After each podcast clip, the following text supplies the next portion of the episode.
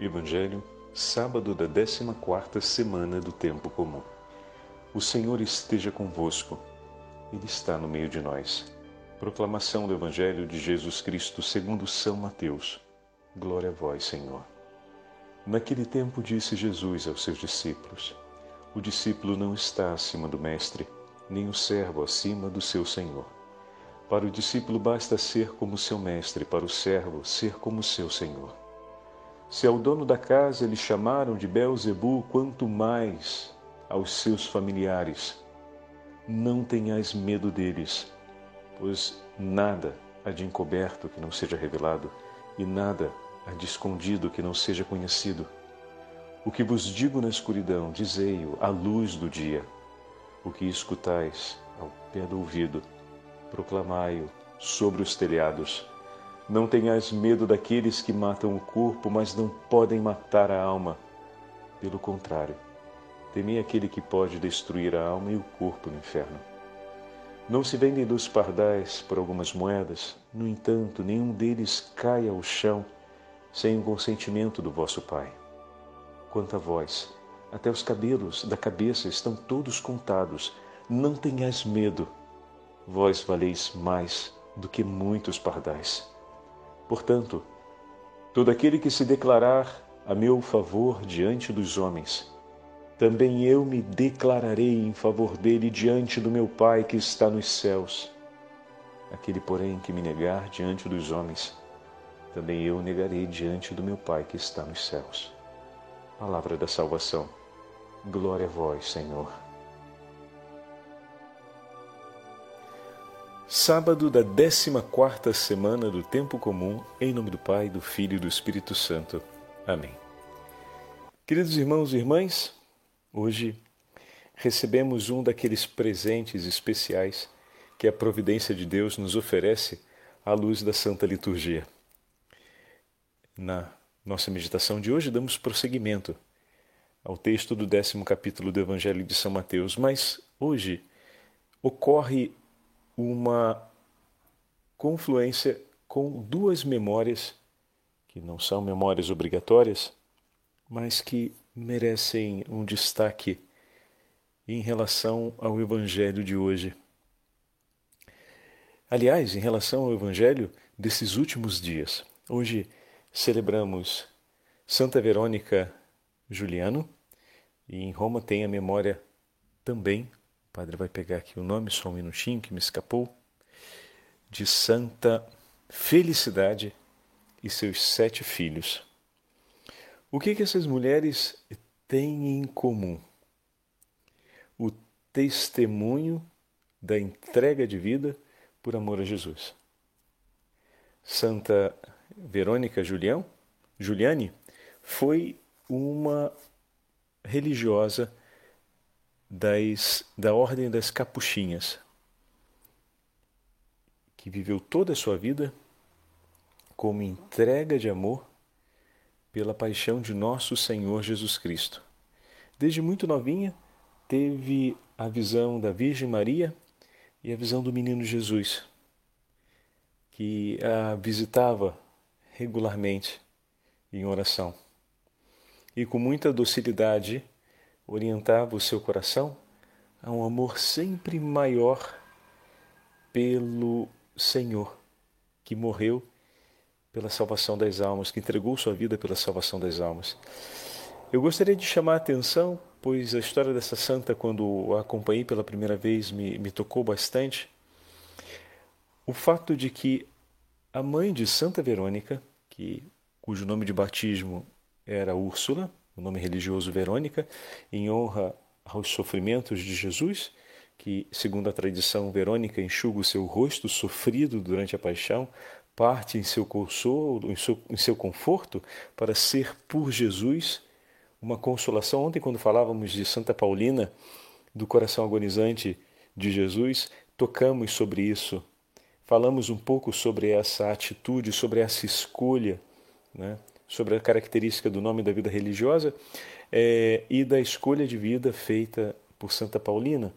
E Santa Verônica faz a mesma. A particularidade aqui é que por detrás dessa santa mulher que vem preparada pelo Senhor e no momento da sua maturidade de vida e espiritual escolhe entregar-se totalmente por amor a Jesus crucificado para confortá-lo, para consolá-lo, consolá-lo em suas dores pela salvação das almas, por detrás dessa mulher nós temos a história de uma mãe, uma mulher de fé e sensibilidade religiosa extraordinária, que desde do nascimento de sua filha, desde muito pequenininha, quando a havia consagrada ao Senhor através do batismo e e da, da consagração à Virgem Maria, é, educou sua filha ao amor, à demonstração de afeto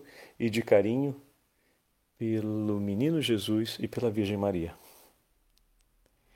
Por detrás de um grande santo, temos sempre a história de pais que buscaram a Cristo e que entregaram sua vida por amor, unidos a Cristo pelo bem e pela santidade de sua família se educa os nossos filhos à santidade.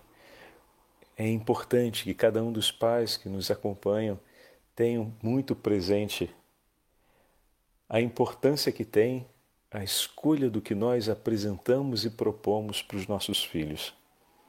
Muitas vezes propomos coisas frívolas, é, coisas de pouca importância, coisas e experiências dispersivas. E, e bom, não se. Como posso dizer? É, a vida já vai se encarregar de fazer isso, lamentavelmente. Não se proponha você, pai e mãe, a fazê-lo. Ofereça aquilo que possa levar realmente seu filho para o céu. Ensine o seu filho, faça ele ter gosto pelas coisas santas, por aquilo que é sagrado, ter gosto pelas coisas de Deus. A mãe de Santa Maria Julião tinha na casa, de Santa Verônica Julião, Juliane tinha na casa a imagem de Nossa Senhora, o menino Jesus, e todos os dias passava com a pequena para saudar a Virgem Maria e o menino Jesus. E ela conta a história, tinha um amor especial por aquela imagem de Nossa Senhora com o menino Jesus e desejava sempre em seu coração poder afagar e brincar com o menino que a Virgem Maria trazia nos braços que sua mãe ensinava. Ela, com seu afeto feminino de criança pequena, né, vendo a sensibilidade e o afeto materno que a mãe demonstrava por ela, ao ver o menino Jesus pequenino nos braços da Virgem Maria, naquela imagem tão afetuosa, sentia ela, já tão pequenininha, o desejo de transmitir ao menino Jesus o mesmo carinho que recebia de sua mãe. E não tem nada mais natural do que isso. A criança que recebe o afeto do pai, recebe o afeto da mãe, e nos seus primeiros jogos, normalmente a, a, a brincadeira ou o espaço lúdico é marcado por esse sinal. A amabilidade que recebe, o carinho que recebe dos pais, a criança nos seus primeiros ensaios de relacionamento, brincando com jogos infantis, ela procura jogos próprios da sua idade, ela procura reproduzir, transmitir aquilo que recebe. E com quanta amabilidade Santa Verônica Giuliani aprendeu de sua mãe o carinho e o cuidado, aprendeu de sua mãe o gosto e o amor por tudo aquilo que vem de Deus e teve também de sua mãe os primeiros sinais e os primeiros endereçamentos, ou seja, aquele dedo que aponta, aquele coração que orienta, a poder orientar esse afeto e esse carinho que sentia pelo menino Jesus. E depois, extraordinariamente, aqui entra a escolha do Senhor. Extraordinariamente, o Senhor se apresentou a ela, na companhia da Virgem Maria, e a orientou pouco a pouco, a conduziu pouco a pouco a amá-lo sempre demais a ponto de apresentar-lhe por fim as dores do coração daquele menino pela salvação das almas e ela então dizer: lhe amei sempre, desde muito pequenina, quando vi pequenino nos braços de sua mãe. Permita-me que eu te possa acompanhar por toda a minha vida, por onde fores, Senhor. E o Senhor a recebeu para que ela o acompanhasse. E ela, inclusive, teve as, os estigmas e viveu com eles até os 67 anos, quando faleceu. A outra santa mulher que nós temos hoje memória, como memória facultativa, é de Santa Felicidade, que tinha sete filhos. Estamos falando do, do ano 160. E durante a perseguição de Marco Aurélio, foi condenada à morte juntamente com seus sete filhos se não renunciasse o nome de Jesus. E essa mãe ficou ao lado de cada um de seus filhos e animou-os até o último minuto. Faz muito recordar o livro de Macabeus, antes deles serem arrancados um a um para serem levados diante das autoridades com todas as ameaças possíveis, a fim de negarem o nome de Jesus e renunciarem à fé. E cada um deles, com ardor e grande heroísmo, não negou a fé. E foram mortos. E por último, sua mãe foi martirizada, sob o, os corpos de seus filhos. E o relato conta que o coração daquela mulher exultava de alegria. Aqui a gente pode ter uma, uma imagem pouco paradoxal, mas como assim? Meus filhos estão mortos. Como assim ela pode exultar diante de uma cena tão trágica? Exultava de alegria porque o desejo de ver os seus filhos na companhia de Deus por toda a eternidade era muito maior em seu coração do que a alegria de ter trazido eles à luz da vida. E aqui a gente coloca uma pergunta: o nosso coração já chegou a esse ponto de amor? De ter um desejo tão ardente assim, cultivamos, porque, veja, meus irmãos, esse desejo não se improvisa. Ontem falávamos de dispersão e, de fato, também na nossa vida às vezes podemos viver dispersões horríveis e não pensar mais as coisas de Deus. Que desejo maior podemos querer para os nossos filhos, se não vê-los na companhia de, de Deus Pai por toda a eternidade? Que felicidade maior podemos desejar pelo bem dos nossos filhos do que o fato deles serem santos? Agora, Eis aqui a, a, o vigor da experiência daquela mulher, né? Porque é paradoxal se ignorarmos isso que eu vou falar agora. Vendo eles morrerem pelo nome de Jesus, não restavam dúvidas no seu coração de que eles estavam no céu. Ela tinha diante dos olhos, ou seja, aquela cena era hedionda e horripilante,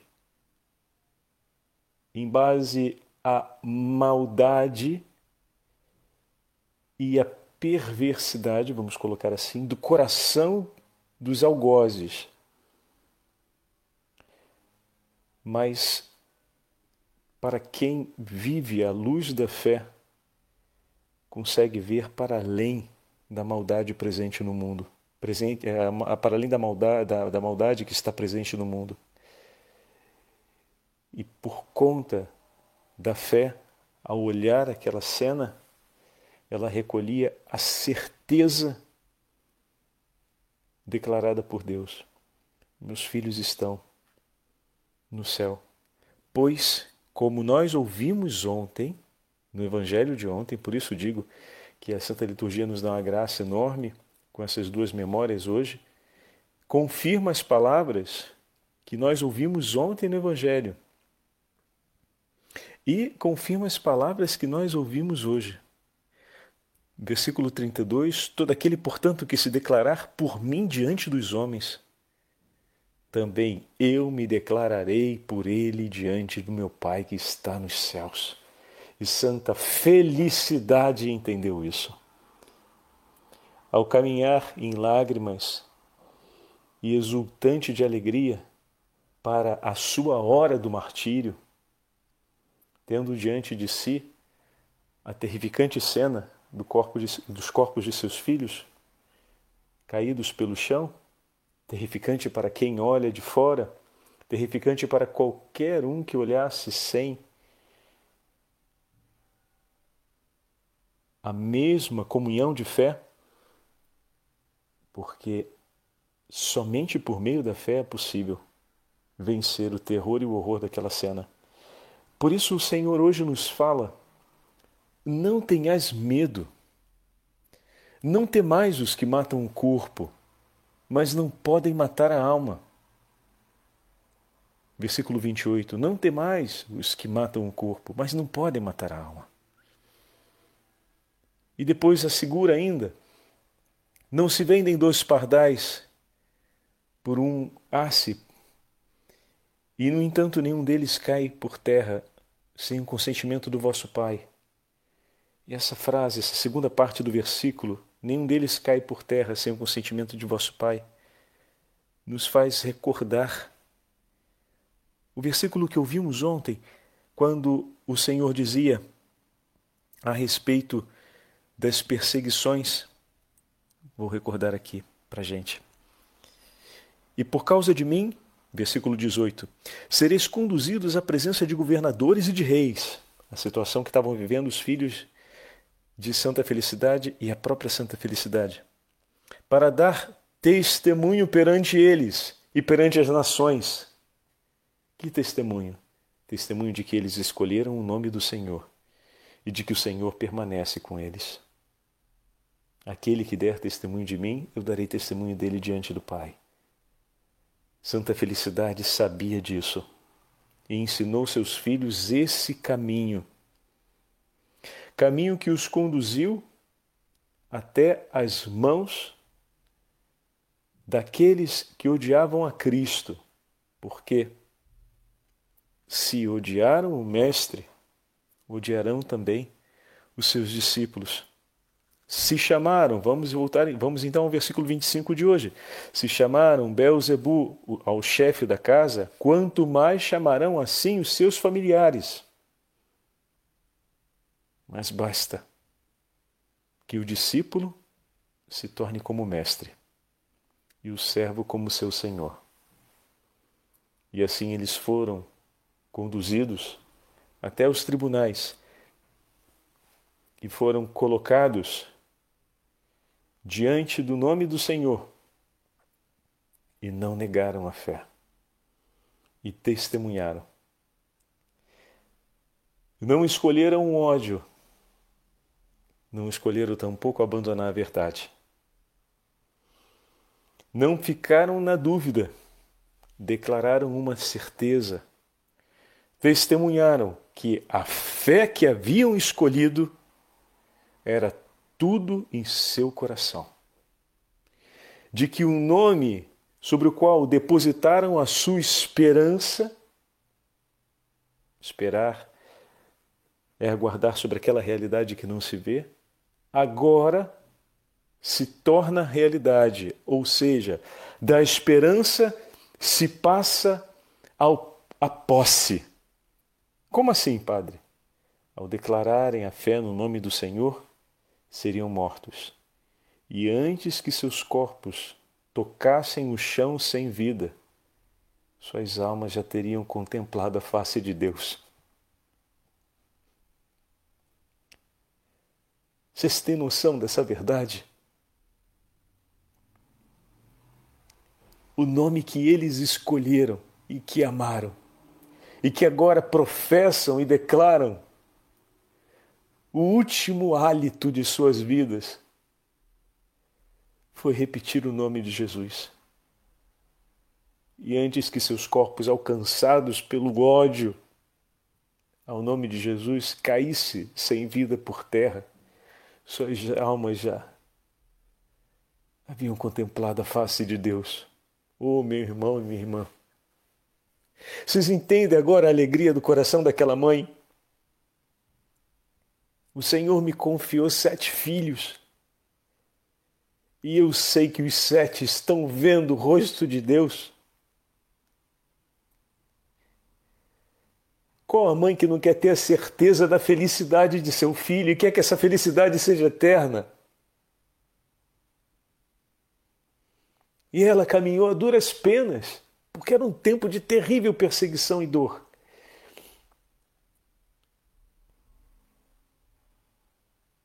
E deixou esse mundo com a certeza não era mais uma esperança para ela, assim como não era mais para eles uma esperança, era uma certeza. Ela deixou esse mundo com a certeza de que seus sete filhos contemplaram a face de Deus.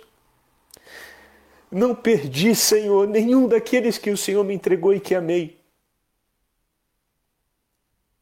Todos estão contemplando a sua face.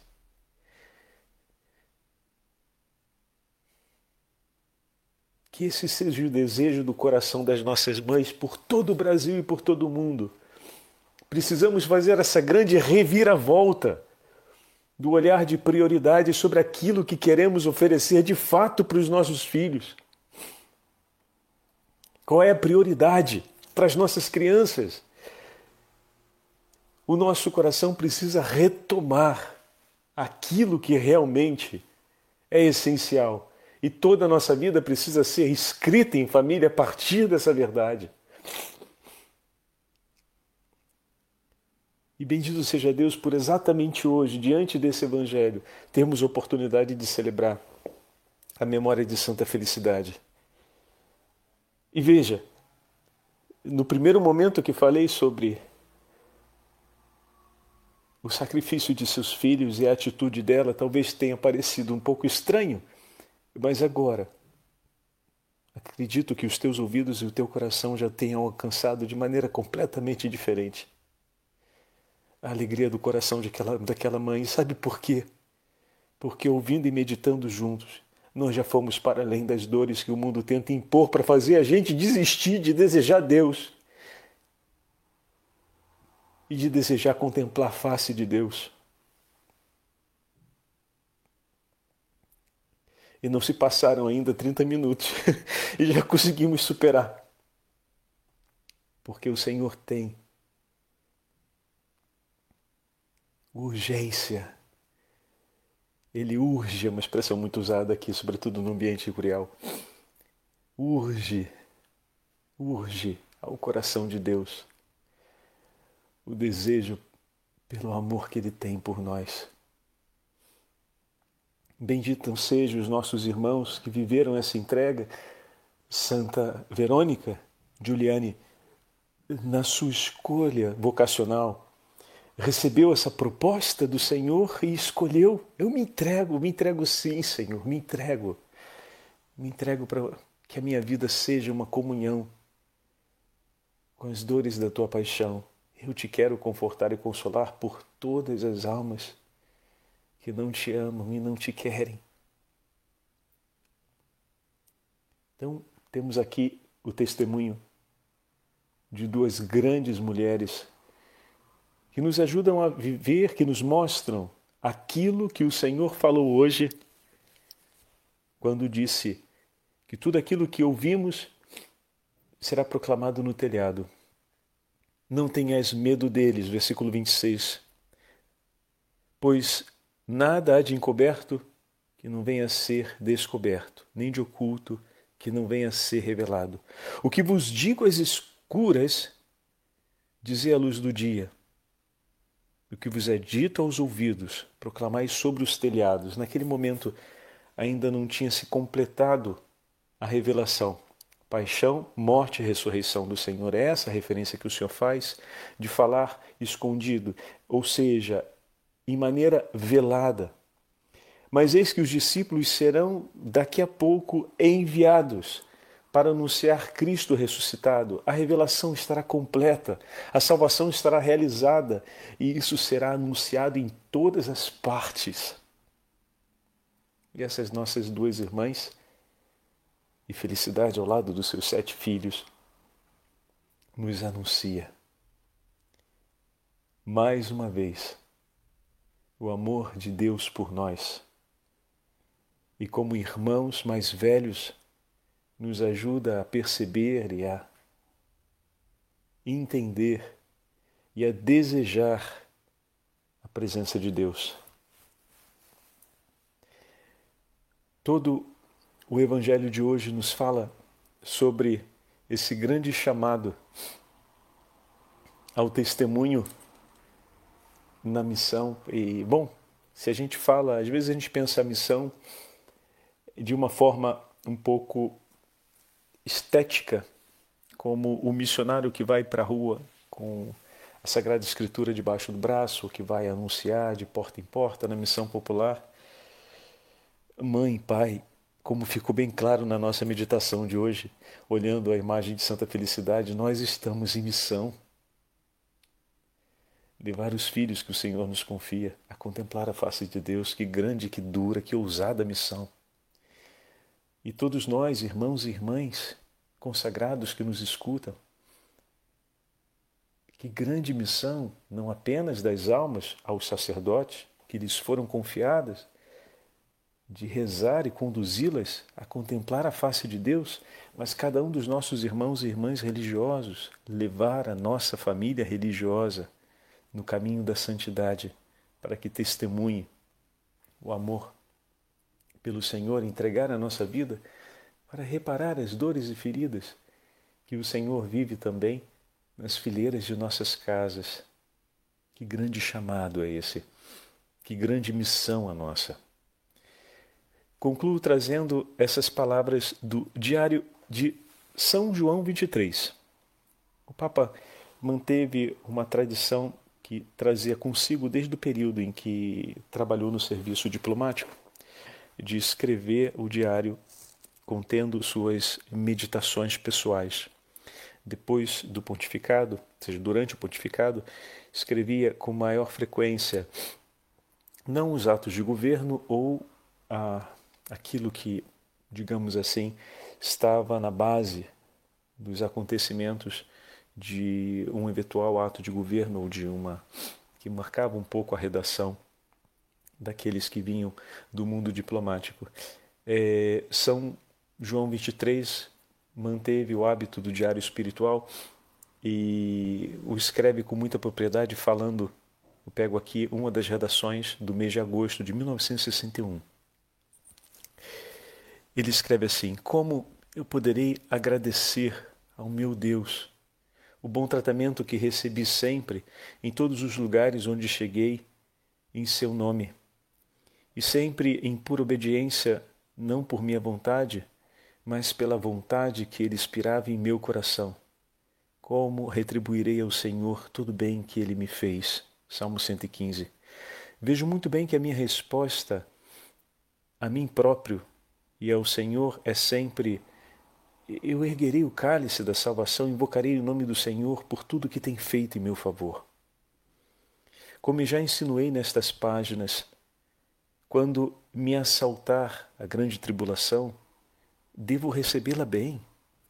A nossa tribulação momentânea é leve em relação ao peso extraordinário da glória eterna que nos separa, como escreve o apóstolo São Paulo aos Coríntios. E se se fizer esperar algum tempo, em meio às dores, terei de continuar a saciar-me com o sangue de Jesus, com o cortejo de pequenas e grandes tribulações de que a bondade do Senhor quiser rodear-me. Sempre me senti e continuo a sentir-me muito impressionado por estas palavras do pequenino Salmo 130.